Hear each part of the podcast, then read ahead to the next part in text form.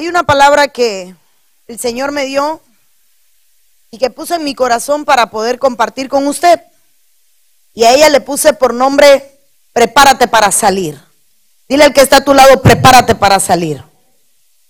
Dígale a alguien, prepárate para salir. Se dirá, no entiendo. Hay dos palabras claves aquí. Una, prepárate y la otra, la salida. Usted no sale de su casa si primero no se prepara. Usted empieza a gritar en la puerta de su casa. El teléfono, la llave, la cartera, alguien vio el bolso. El cargador, ya no tengo carga, alguien vio.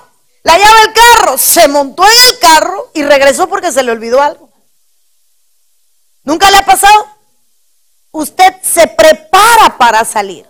Si hace frío, muy cerquita de la puerta y está su chamarra, su chaqueta, sus botas, porque no la quiere ni en el closet, quiere que cuando vaya a salir todo esté preparado para salir. Amén. Entonces hay una preparación para las salidas. ¿Cuántos quieren salir de esta tierra e irse con el Señor? Pero hay una preparación también para la salida. No nos vamos a ir, hermano, como, como quiera. Igualito como usted se prepara para un clima, así mismo se va a preparar para poder salir con el Señor, para poder salir de esta tierra, para que cuando Él venga poder estar aptos a irnos con Él. Pero yo quiero hablarle en esta noche sobre algunas salidas que yo vi en la Biblia y que llamaron mi atención. Algunas salidas que Dios quiere que el pueblo tenga, pero por alguna casualidad de pronto usted no sale porque le falta algo. No sé si usted le ha pasado que de pronto se va de viaje, ya tiene el avión, tiene el ticket, tiene las maletas, pero usted se para en la puerta y me falta algo, me falta algo. ¿Nunca le ha pasado? Me falta algo.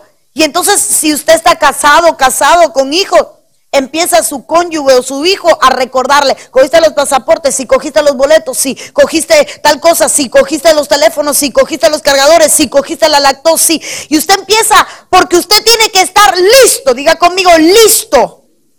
Usted se prepara antes de salir y se asegura de tener todo lo necesario. Entonces, cuando yo miré esto, hermano, cuando yo miré como en lo humano somos tan precavidos, como en lo natural, hermano, nos cercioramos, el carro tiene gasolina, tengo suficiente dinero, ando con las tarjetas, siempre nos preparamos. Entonces, hay cosas de las que no vamos a poder salir si no nos preparamos. Quiero llevarle, quiero llevarle eh, al libro de Génesis, capítulo 37, versículo 28. La Biblia dice, y pasaban los madianitas, mercaderes, sacaron, los medianitas mercaderes, sacaron ellos a José de la cisterna y le trajeron arriba y le vendieron a los ismaelitas por 20 piezas de plata y llevaron a José a Egipto. José estaba en una cisterna. La cisterna es un lugar que está diseñado para almacenar agua. El agua es el espíritu, la palabra. El líquido más importante de la tierra es el agua. El líquido más importante para el cuerpo es el agua. usted le puede faltar el café, a usted le puede faltar la coca, pero no le puede faltar el agua. Porque es el líquido más, más necesario. Entonces a José lo metieron en una cisterna que no tenía agua. Entonces José representa a los cristianos que de pronto se encuentran en un hoyo que no tiene agua, que no tiene espíritu, que no tiene palabra, que carece de todo lo espiritual y que lo único que oye a su alrededor es un plan de muerte. Porque José en la cisterna podía oír como sus hermanos arriba planeaban su muerte. Lo vamos a destruir, lo vamos a matar y, lo vamos a despedazar y le mostraremos a nuestro padre la túnica y se la llenaremos de sangre. Y habló un plan de muerte. Pero José estaba en un lugar de sequía, diga conmigo en un lugar de sequía. No había palabra, no había, hermano, del Espíritu, lejos de su paternidad, lejos de su cobertura, despojado de su túnica, despojado de su cobertura y en una sequía. Si de pronto hay gente que se siente que está en un hoyo. Y cuando usted está en una cisterna, ¿para dónde va, hermano? Lo único que puede hacer es cavar para ir más profundo. Porque en una cisterna no puede salir ni al frente, ni atrás, ni a derecha, ni izquierda, ni subir. Solo excavar. Significa que José, el soñador, el hombre con visión, pongámosle hasta el profeta, el preferido, el niño amado, el niño con talento, el menor, diga conmigo el menor, el último en llegar, el nuevo en el ministerio. Hermano, pero no tenía dónde ir. Se había quitado, le habían quitado la túnica. Entonces, de pronto, hermano, yo miro que él estaba en una cisterna. Y en aquella cisterna había un plan de muerte. Cuidado cuando tú te ves en una cisterna. Cuidado cuando tú ya perdiste tu túnica, tu cobertura. La Biblia no dice que José estaba desnudo, pero dice que le quitaron la túnica. Eso significa que José tenía más ropa que su, que su túnica. Entonces José no tenía solo una cobertura.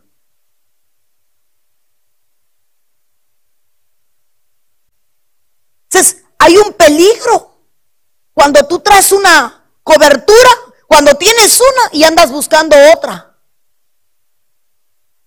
Y de pronto solo tienes queja. Estoy en una cisterna, ya no tengo qué más hacer. Es que mis hermanos no me quieren en la iglesia, nadie me quiere. Yo siempre he dicho, a ti te puede que no te quiera uno o dos, pero cuando nadie te quiere, algo anda mal. Yo puedo tener problema con uno, con dos, pero cuando tengo problema con diez, el problema soy yo. José tenía un problema y era que no sabía manejar su don. Era un poquito creidito porque era un adolescente. Lo que yo veo es que José representa al nuevo que se quiere hacer sabio y todavía tiene que aprender aún de los que tienen defecto, que eran sus hermanos mayores. Pero le quitan su cobertura le quitan su túnica y está allí. Usted dirá, ¿y qué tiene que ver todo esto? Había una preparación. Lo estaban preparando. Lo estaban despojando porque la túnica le representaba orgullo. La túnica, hermano, era lo que él exhibía. Aquí estoy, este es, me lo regaló mi padre. Miren cuántos colores. Qué majestuoso. Nadie tiene túnica. Se lo despojaron de su orgullo. Lo despojaron de lo que más valor le daba. Hay gente en la iglesia que Dios lo está tratando para quitarle el orgullo y la altivez que tiene. Hay gente en la iglesia y ¿por qué caí en este hoyo? Señor, ¿y por qué no avanzo? ¿Por qué el negocio no avanza? ¿Por qué la obra no avanza? ¿Por qué mi familia no avanza? ¿Por qué lo que hago no avanzo? ¿No será que Dios te está despojando de tu orgullo? Que siendo el menor te crece el mayor. Que siendo el nuevo te crece el experto.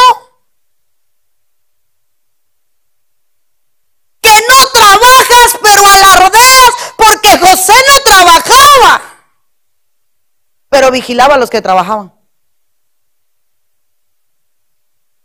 O José representa a los que no hacen nada, pero critican a los que hacen. En mi país dirían, ni cachan, ni pichan, ni dejan batear. No hacen nada. O José representa a los que llegan de último y andan criticando a los que van adelante. Mis hermanos se comen las ovejas. ¿Sabrás tú el hambre que pasan en, la, en el monte pastoreando? Si tú no has ido a pastorear nunca.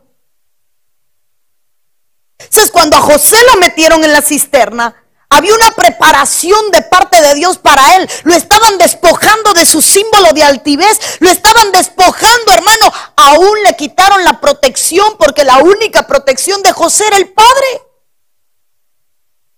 Había una preparación para salir de la cisterna había una preparación. Para salir de la sequía había una preparación. A veces decimos, Señor, lléname. ¿Cómo te voy a llenar si tu orgullo es tanto que no puedes levantar tus manos, no puedes humillarte, no puedes pasar al altar, no puedes rendirte? Entonces, ¿cómo, cómo quieres salir de la cisterna? ¿Cómo quieres salir de la sequía si todavía no te has preparado despojándote de tu orgullo? Señor, ¿cuándo me vas a dar? ¿Cuándo me vas a usar? Cuando dejes de criticar a los que hacen. Qué fácil es juzgar sin estar en los zapatos ajenos, hermano. Qué fácil.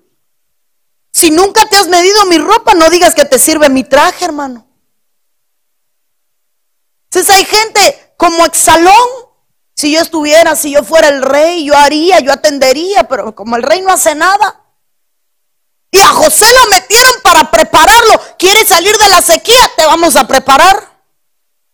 Entonces, por eso el mensaje se llama prepárate para salir. Queremos salir de los estados, queremos salir de los desiertos, pero todavía no nos hemos preparado. Queremos el socorro de Jehová, pero todavía no hemos hecho nada. Pero, pero pastora, la Biblia dice, mi socorro viene de... Sí, pero ¿qué dice el verso 1 del Salmo 121? Uno, alzaré mis ojos a los montes. Está hablando, pon tu vista en lo alto, pon tu vista en Dios, olvídate del hombre. ¿De dónde viene? Y entonces, ¿qué dice mi socorro? Pero dejó de ver el mundo. Hay gente que todavía no ha visto el socorro para salir de la cisterna porque todavía, hermano, está mirando al hombre. Qué buenos somos para criticar. Mira que está tu lele. Ajá. Qué buenos somos para criticar. ¿Quieres salir de la cisterna? ¿Quieres salir de la sequía? ¿Quieres salir de los hermanos que te planean la muerte? Despójate de tu altivez, despójate de tu orgullo, despójate hermano de ser un hijo creído y merecedor de todo, porque ni de la gracia somos merecedores, porque nos las dieron por gracia, porque ni siquiera calificábamos para ella.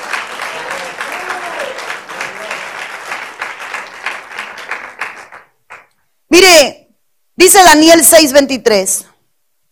Entonces se alegró el rey en gran manera a causa de él y mandó sacar a Daniel del foso. Y fue Daniel sacado del foso y ninguna lesión se halló en él porque había confiado en su Dios. Hermano, prepárate para salir del foso de los leones. El foso de los leones representa donde te ponen para verte morir. Donde te meten para verte morir donde te cercan tus enemigos y te están esperando que llegues a ese hoyo donde te van a atacar. Hay algo en el pasaje de Daniel que siempre ha llamado mi atención. La Biblia dice, y bajaron a Daniel. Y Dios envió un ángel que le selló la boca. Cuando Daniel bajó, los leones no tenían la boca cerrada. ¿Por qué no se lo comieron?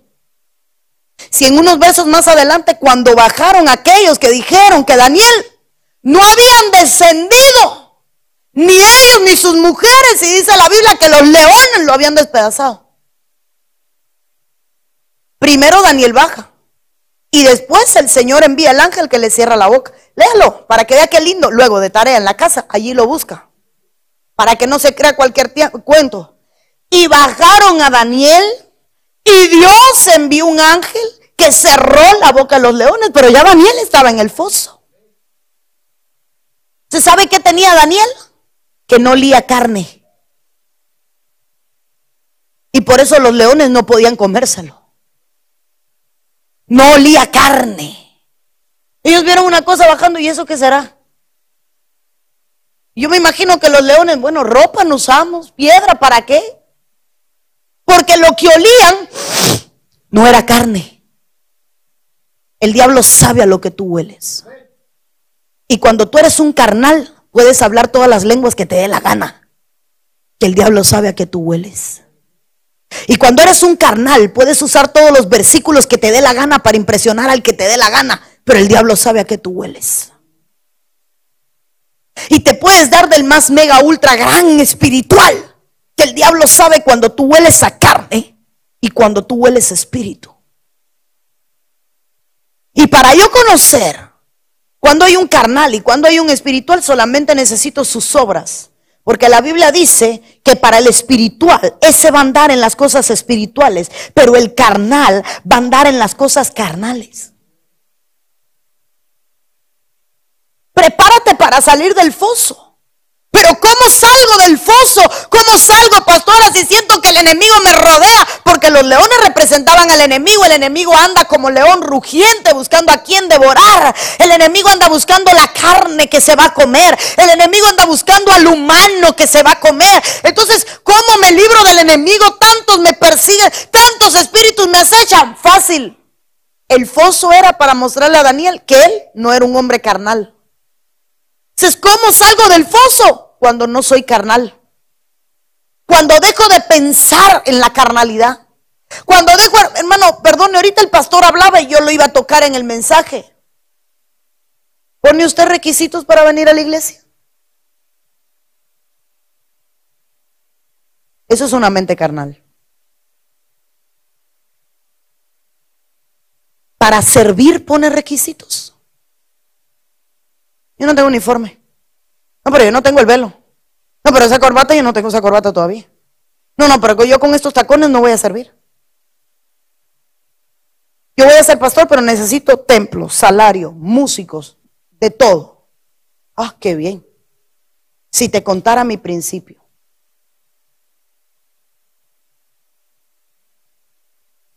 ¿Cómo salgo del foso de los leones? Cuando usted deja de oler a carne. Cuando el diablo le pasa por al lado y no se da cuenta que usted está ahí. El diablo le pasó por al lado a Job y no lo vio. Dios tuvo que decirle, y no te topaste abajo a Job. ¿Y ese quién es? Mi siervo Job, justo y perfecto. Hermano, no lo vio. El diablo ve al que huele a carne. El diablo devora al que huele a carne. Yo siempre enseño en mi iglesia, la maldición no viene sin causa. Cuando todo, todo, todo te anda mal, examínate. No empieces a pelear contra el diablo. No, no, no. ¿Quieres salir de la prueba? Examínate. ¿Quieres salir del foso de los leones? Examínate. ¿Te sientes acorralado por los espíritus? Examínate. ¿Sientes que el espíritu de pobreza te persigue? ¿Sientes que el espíritu de divorcio te persigue? ¿Sientes que el espíritu de pleito te persigue? ¿El desánimo te persigue? ¿La depresión? Todos esos leones que te persiguen es porque solo olfatean carne.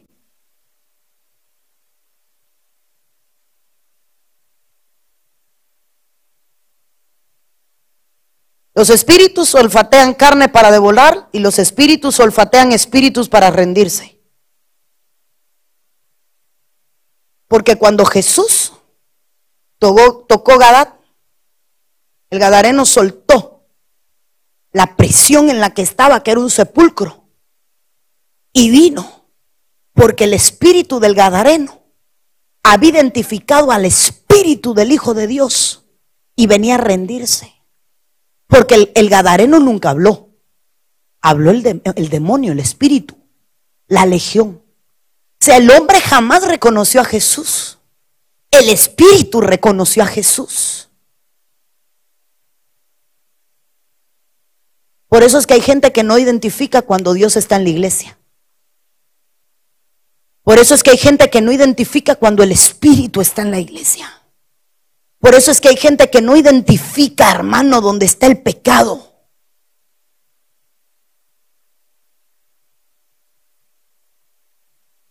Ahora, ¿cómo vives tú? ¿Como un carnal o como un espiritual? El carnal lo que hace lo hace pujando. En mi país se llama pujando cuando hay que empujar a alguien. Y todo lo hace sin gana. Ay, hoy predico. Ay, hoy canto. Ay, hoy sirvo. Ay, ay, hoy me toca el aula de los niños. Mejor no lo hagas, hermano. Mejor ni, ni sirvas. Porque es mejor atajar un loco que empujar un bobo. Sí, es cierto o no es cierto. Es mejor decirle un loco, suave, así no, que estar empujando un bobo. Dale, mi hijo, algo. Ve a ver si puedes. ¿Cómo salgo del foso de los leones? ¿Quieres prepararte para salir? Renuncia a tu carnalidad. Renuncia, hermano, a oler a carne. Renuncia a seguir caminando por lugares donde todo el que te rodea huele carne. Cuando dejemos de oler a carne, el enemigo no nos va a identificar y va a dejar de tocar nuestra familia, nuestros hijos, nuestro matrimonio, nuestra finanza. Pero así es la única forma de salir de un foso de los leones. Porque los únicos que salen victoriosos del foso de los leones son aquellos que viven una vida espiritual, aquellos que se edifican, aquellos que oran, aquellos que ayunan, aquellos que claman. Son los únicos que pueden salir del foso de los leones. Dile al que está a tu lado, prepárate para salir. Sé espiritual. Mire, Jonás capítulo 2 versículo 10, y mandó Jehová el pez y vomitó a Jonás en tierra. Prepárate para salir del pez. El pez representa a lo que Dios diseña para tratar a los rebeldes. Porque hay gente que es rebelde. Hay gente que es rebelde. Hay ministros que son rebeldes. Hay pastores, profetas, evangelistas, maestros y con permiso de muchos apóstoles que son rebeldes. Y que cuando Dios dice, Nínive, cogen un avión porque ya no es barco y arrancan patarses. Y cuando Dios dice, en mi casa te quiero, se van para cualquier lado, se quedan en su cama bajo cobijas. Entonces de pronto, ¿y por qué este problema me ha devorado? Perdone, hasta muerto, porque Jonás había muerto.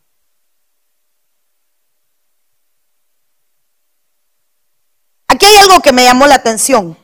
Y Dios mandó un pez muy grande. El pez es el único animal que cambia de nombre.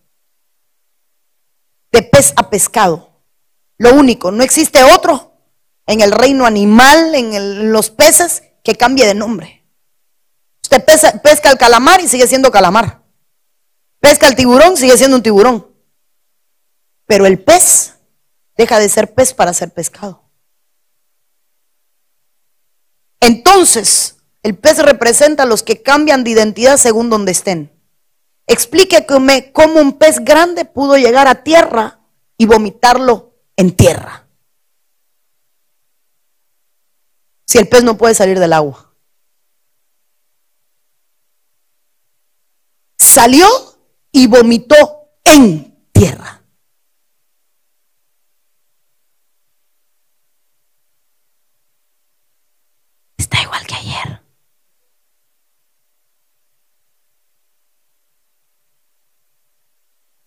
Ayúdame, hermano, estoy pensando con usted.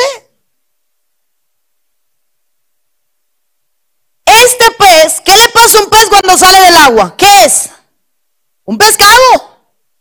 Entonces este pez recibe una orden de Dios, sale a tierra y vomita a Jonás. Entonces Jonás estaba en el vientre de una doble fachada de una doble vida detrás de una gran rebeldía. Y seguía siendo el siervo y seguía siendo el escogido, pero vivía en el vientre de una doble identidad.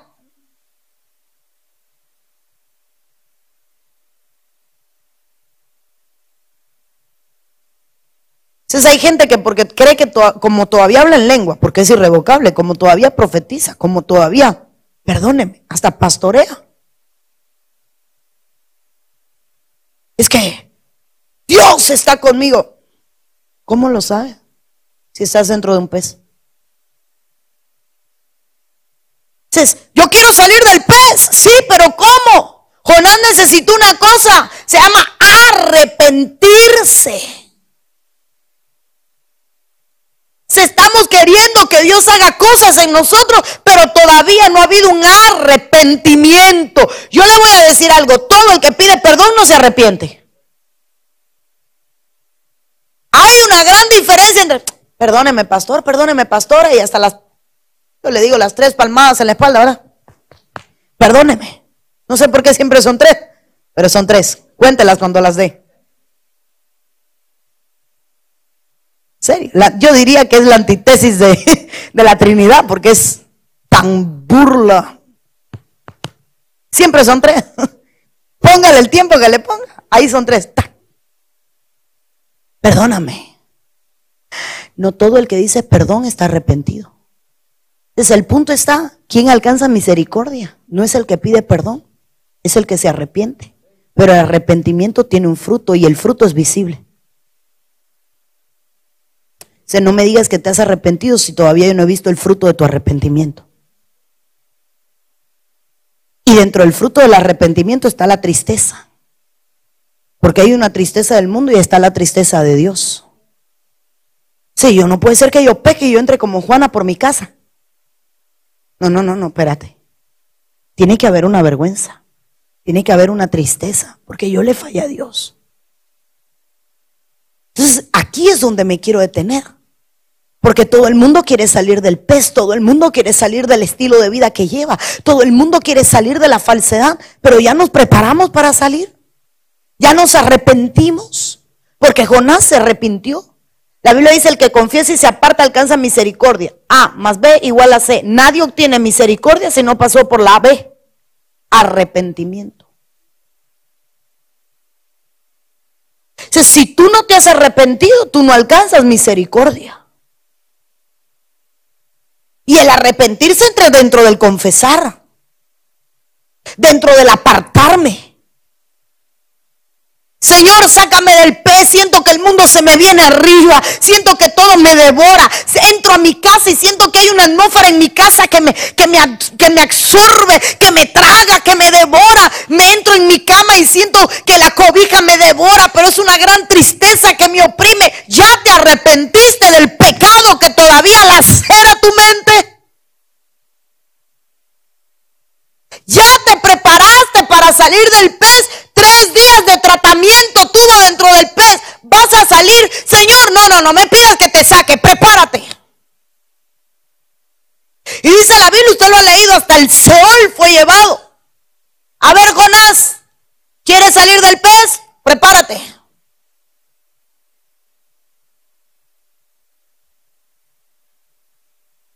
¿Cuántos no quisiéramos salir del pez? ¿Cuántos no hemos tenido la etapa en nuestra vida que sentimos que todo nos devora? Que esa doble vida ya no la aguantamos más, que la falsedad. ¿O usted nunca practicó pecado viniendo a la iglesia? Porque yo sí. Ya, porque si hay alguien santo, yo no fui santa. Mi abuela me llevaba por una oreja a la iglesia. Obligada. Dios le doy gracias por ella. Gracias por obligarme. Bien hecho y me sentaba y yo me metía el culto entero criticando a todas las viejas que se sentaban lo mío porque era una iglesia vieja. Porque como no se afeitaban las mujeres, yo medía cuál tenía los pelos más largos. Y en eso me pasaba el culto. Y vigilaba que dijeran levanten las manos, hermano. Yo trataba de colarme por dentro de la manga. Criticaba al pastor, criticaba todo. Porque no me había convertido, hermano. Pero a la hora de cerrar los ojos, yo los cerraba. A la hora de levantar la mano, yo la levantaba. A la hora de llevar ofrenda, mi abuela me daba y yo le echaba. Pero cuando me llegó la adolescencia, ¿quién me volvió a ver en la iglesia? Yo viví una doble vida. No porque estuviera, no, no, no, no, no por pecado, pero la iglesia llevaba una doble vida, porque en cuerpo estaba ahí, pero mi espíritu y mi alma no estaba dentro del templo. Si es quien no ha estado dentro del pez. ¿Quién no ha estado con una mujer pero chateando en Facebook eh, por Messenger con otra? Hermano, te estoy hablando a ti. Y mandando perritos con corazón y ramito de flores. Y una foto llena de filtro porque si el hombre te mira se asusta, mejor lo filtro. Ese es tu esposo. ¿Qué haces, amor? Nada, mirando aquí la prédica del apóstol.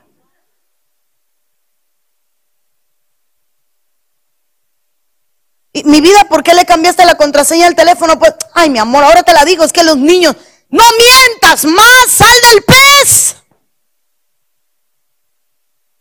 Es que los niños, mi amor, me cogen el teléfono y le empiezan a dar like a la gente y me mandan mensajes a quien yo no quiero. Y no, hermano, no culpes más a los niños de tu doble vida. No sigas metiendo gente dentro del pez contigo.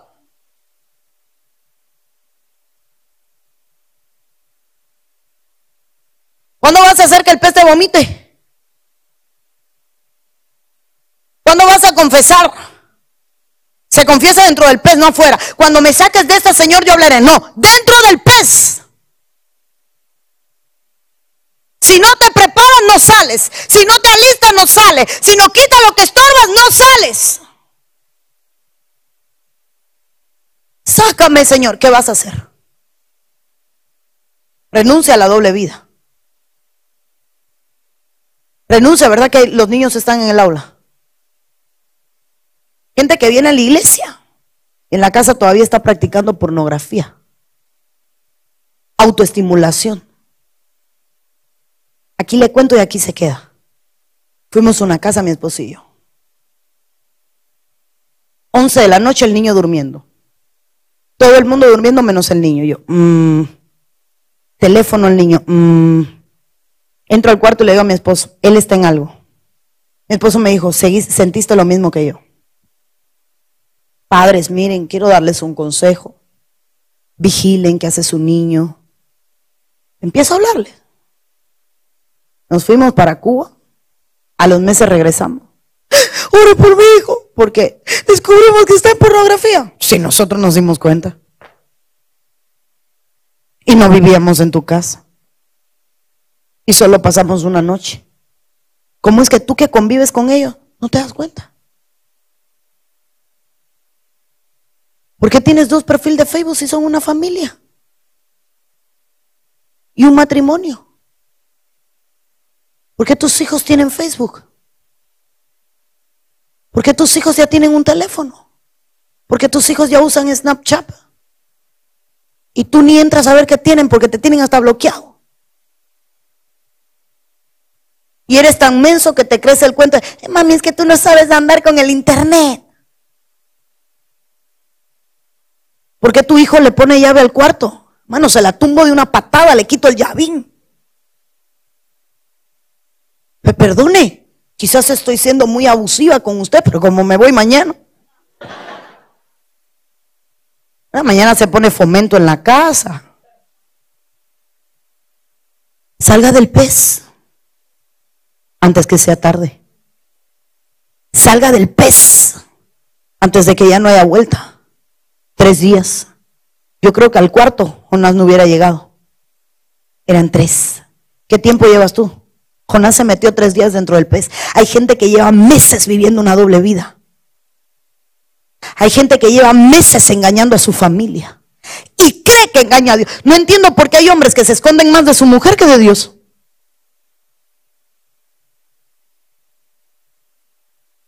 Lo apagan, se quedó sin carga. Oye, qué buena estrategia. ¿De qué te sirve esconderte del hombre? Si de Dios no te puedes esconder, ¿dónde te meterás? Ahí está Él. ¿Dónde te esconderás? Ahí está Él. Aún hablando en tu mente, ahí está Él. Aún en lo profundo de tu corazón, ahí está Él. Es más, a Luzbel no lo reprendieron ni le hicieron juicio ni por lo que habló ni por lo que hizo, sino por lo que pensó. En tu corazón decías. Ni siquiera por lo que dijo, por lo que hizo. El Señor dijo, en tu corazón decías, subiré sobre la... Entonces el Señor el juicio se lo hizo por lo que había en lo oculto, por lo que había dentro del pez.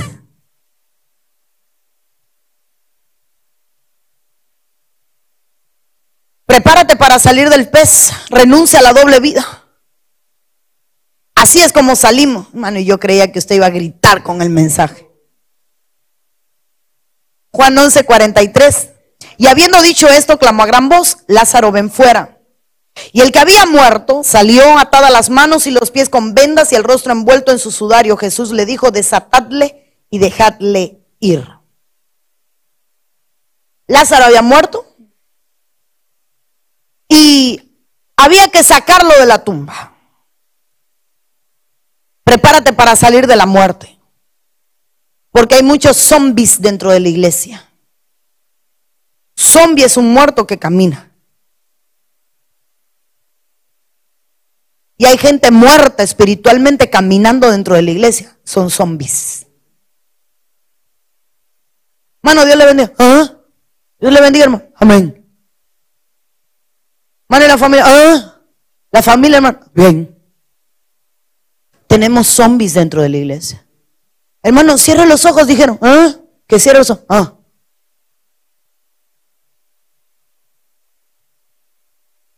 ¿No hay, hermano? Sí hay. Yo en las mías los tengo, usted tiene que tener. En todas las iglesias tenemos una buena porción de zombies. Muertos vivos. Lázaro era un muerto y Dios quería sacarlo de la tumba. Prepárate para salir de la tumba. Pero la preparación tenía que ser con los que no estaban tan muertos, pero estaban tan muertos como aquel que lo parecía. Note. Había uno que evidentemente estaba muerto, pero los que le rodeaban, la familia, la familia estaba más muerta que Lázaro. Marta, Marta, incrédula. ¿No te he dicho que si crees? Marta, Marta, cuánta doctrina. Si yo sé que resucitará en la resurrección postrera, cuando los muertos en Cristo. Hermano, cuánta doctrina sabía Marta. ¿De qué le servía? De nada. Entonces hay veces que para salir de la tumba Dios tiene que tratar a los que te rodean. Dios tiene que tratar a tu familia. Porque en todas las casas generalmente hay un verdugo. Oye, mujer, la Biblia dice sométete. Tú no te sometes a Cristo. ¿Con qué autoridad quieres someterla a ella si tú no te sometes a Cristo? Y la Biblia no te, no te dice somete a la mujer, le dice a la mujer sométete. Entonces hay hombres que quieren someter a la mujer cuando él no se somete a Cristo. Lázaro muerto, una hermana incrédula, la otra una llorona, pero no componía nada. Y Jesús llora por María. Entonces hay gente que llora, llora, llora, llora, llora en el altar y no compone nada, no arregla nada. ¿No, ¿no tienen aquí lloronas? Gente que culto tras culto solo viene al altar y vengan pañuelos y ya, ya las servidoras saben a quién llevarle. Toma hermano, hasta un puñado. Toma hermano, porque ya saben, ya está la otra automáticamente. Y la servidora llega y se las pone. Gracias, de aquello chorreando. Pero no arreglan nada. Así era María. Solo lloraba, pero no arreglaba nada. Marta, mucha palabra, pero mucha incredulidad. ¿Qué tan grande es su fe?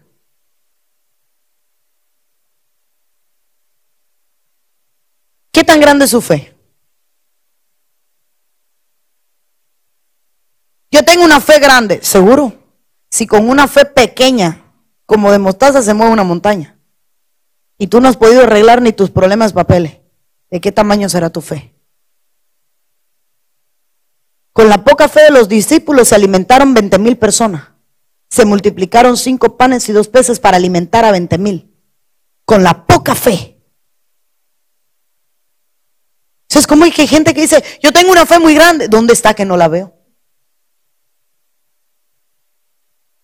¿Qué tan grande es su fe? ¿Cómo voy de tiempo? Mal y a medio mensaje. Si el hermano del piano y me ayuda. Mano, le estoy haciendo una pregunta. ¿Qué tan grande es su fe? Señor, saca a mi hijo de la muerte en la que vive. Él es tuyo, yo te lo entrego, te voy a servir en el altar. ¿Quién eres? Marta María. La que llora o la que muchas palabras sabe.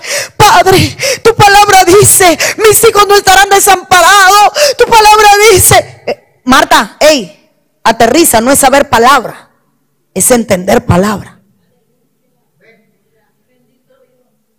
Pues yo no puedo hacerle un recital de griego, arameo. Yo no puedo.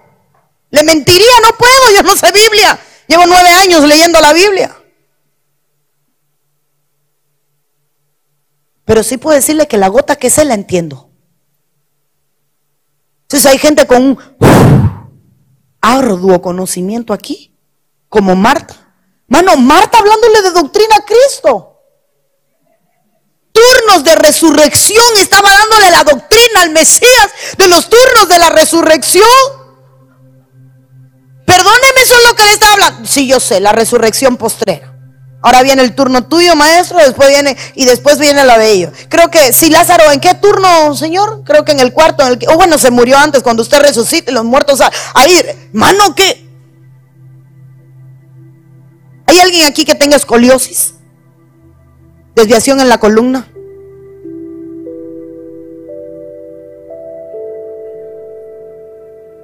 Si fue operada de escoliosis. Y usted que ni se atreve. ¿Tiene escoliosis? La de atrás. ¿Por?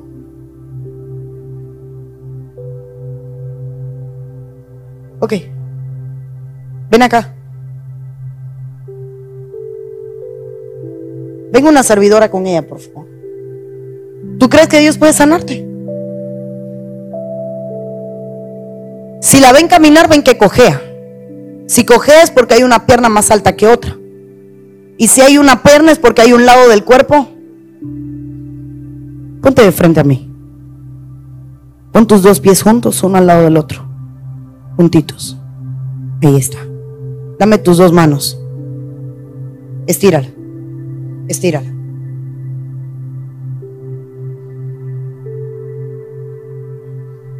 No, si me aguanta no la coge.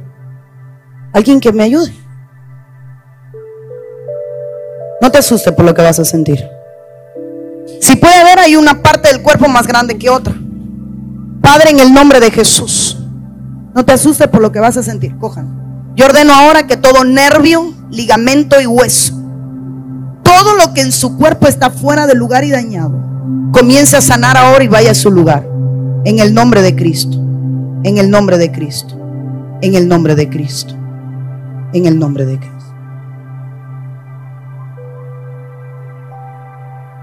¿Por qué necesitamos, hermano, para creer que Dios puede estirar un hueso? Que podemos decirle a alguien que no tiene riñón, hazte en el nombre de gracias, mi Déjale, iba a estar un buen rato. Entonces, para salir de la muerte espiritual, lo primero que tenemos que hacer es que Dios nos saque de la incredulidad. Aquí hay alguien que tenga algún niño que tenga displasias en la cadera, que se caiga con facilidad, que no pueda poner bien los piececitos, que todo el tiempo tropiece y caiga, que vire los pies hacia adentro. ¿Hay algún padre que tenga un niño así? ¿Dónde está? ¿Qué edad, tiene? Trémelo. O que lo busquen. ¿Qué necesita usted? No he terminado de predicar, pero ahí voy a volver. ¿Qué necesitamos para ver a Dios? Es ella. Ven acá, amor. si viera el pie. ¿Te sientas aquí? Con tus piecitos para mí. Ahí está. Para atrás. Ahí. ¿Qué cree usted que hace falta para que un pie se estire? Fe. ¿Cierto? ¿Puedo apelar a la fe de ella? Es una niña. No va a entender. Échate un team para adelante. Ahí está. Si un servidor me ayuda, pastora por atrás. Cierra tus ojitos. Usted puede ver ahí la diferencia que hay en sus pies. De hecho, los que están aquí pueden ver aún en sus rodillas. Cierra tus ojitos. No te asustes por lo que vas a sentir. Padre, en el nombre de Jesús, que todo nervio, ligamento y hueso, en el nombre de Cristo, comience a crecer crece, crece, crece. Llévensela a su mami. ¿Por qué hacemos todo tan difícil? Llega Marta y le dice, quiero sacarlo. Jesús le dice, hey, quiero sacarlo del hoyo. Pero mira que yo que... Llega el pastor y te dice, quiero ayudarte. Pero mira que yo que... Necesito liberarte. Te veo que estás atado. ¿Qué pasa en tu matrimonio? No, que yo que. Deja de esconderte detrás de vendas. Prepárate para salir. Todo el mundo quiere salir, pero nadie quiere prepararse para la salida. Y para salir de la tumba es necesaria la fe.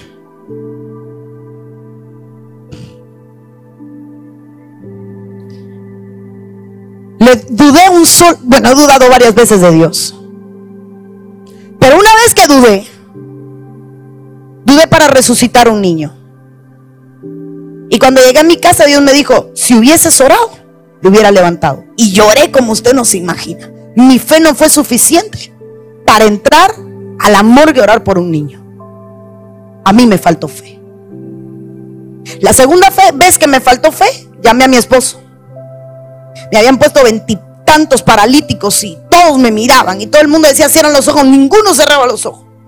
Y agarré desde la silla, dime Señor a quién sanas, dime Señor a quién sanas, dime Señor a quién sanas, hermano yo, dime Señor a quién sanas. Y hasta que Dios me dice el primero, y Dios me hablaba y yo le miraba los pies, hermano.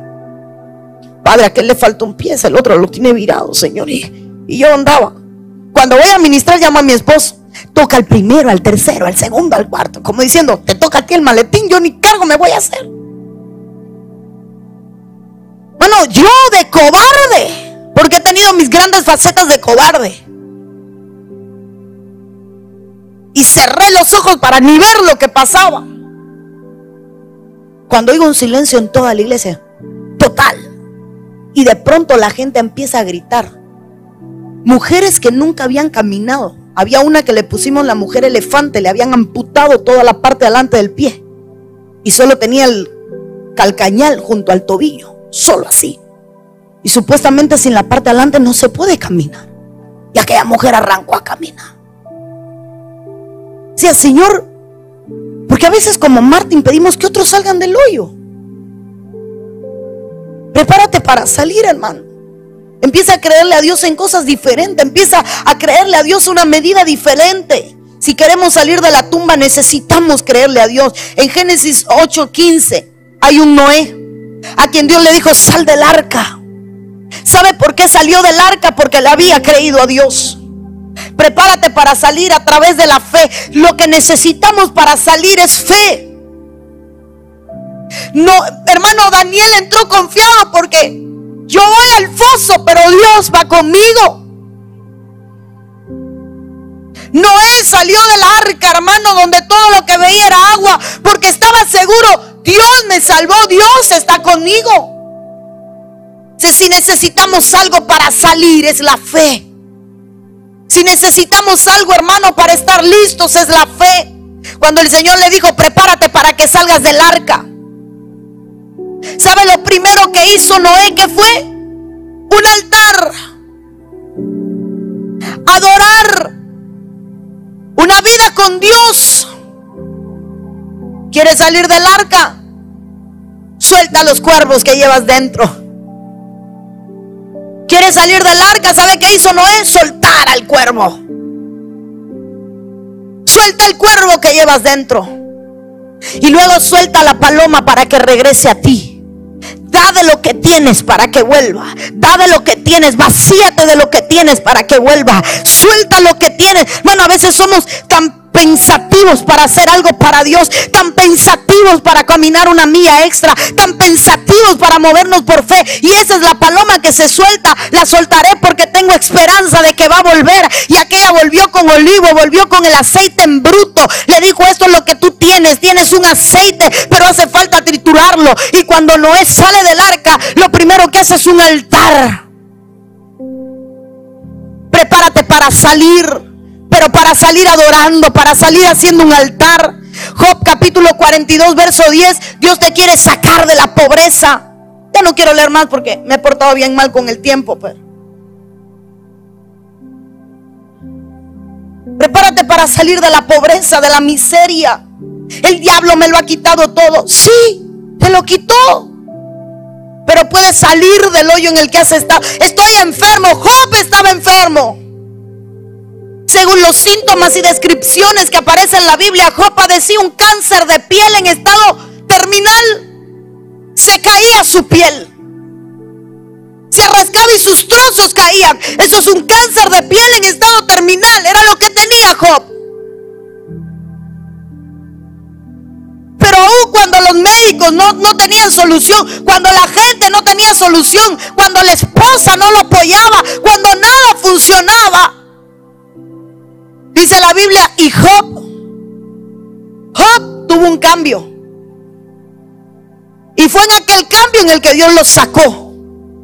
Si quieres que Dios te saque, prepárate. Me voy a saltar este. Pablo y Sila salieron de la cárcel por su adoración, me salto ese y termino con este. Isaías 51, 14. El preso agobiado será libertado pronto. No morirá en la mazmorra, ni le faltará su pan vas a salir de la mazmorra. La mazmorra es la cárcel, el lugar de castigo, el lugar de tormento, el lugar de tortura, donde quizás está tu cuerpo con enfermedades, con padecimiento, donde quizás está tu alma, con resentimiento, con falta de perdón, con deudas espirituales, donde quizás está tu espíritu agobiado, turbado. Pero hay una promesa en Isaías.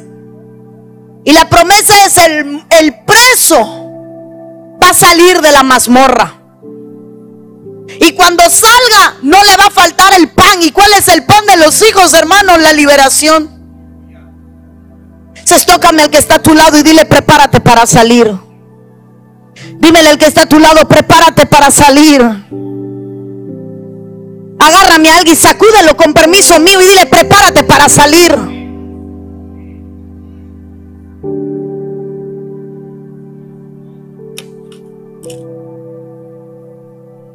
Dios quiere sacarte, pero a ti te toca prepararte. Dios quiere sacarte, pero a ti te toca prepararte. Pon la fe que necesitas. Sal de la doble vida como Jonás salió del pez. Sal haciendo compromisos con Dios. Suelta los cuervos que hay en tu casa. Suéltalos. Hay cosas necesarias para salir y es la preparación. Deja de oler a carne un poquito más espiritual. Renuncia a ser carnal, hermano. Servimos a Dios desde que éramos dos niños. Nos dieron tres meses de ministerio. Como jóvenes tuvimos que renunciar a tanto, a tanto. No somos viejos, todavía somos bien jóvenes. Pero renunciamos a tanto. Hoy no nos pesa porque nos preparamos para salir en gloria. Entonces no pienses que vas a salir de esta tierra si no te has preparado. Prepárate para salir. Ponte de pie.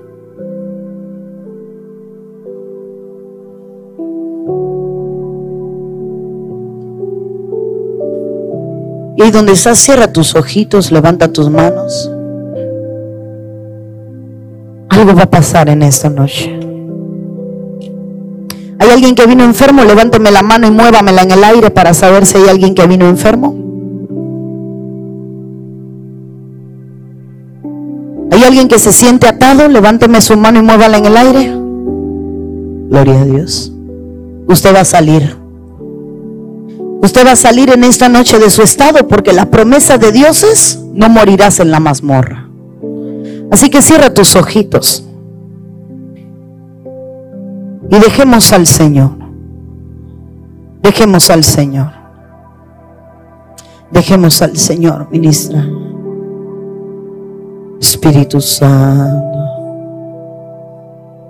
Espíritu Santo. Ahí está. Solo levanta tus manos. Espíritu Santo. Shopra Namaya. Espíritu Santo. Si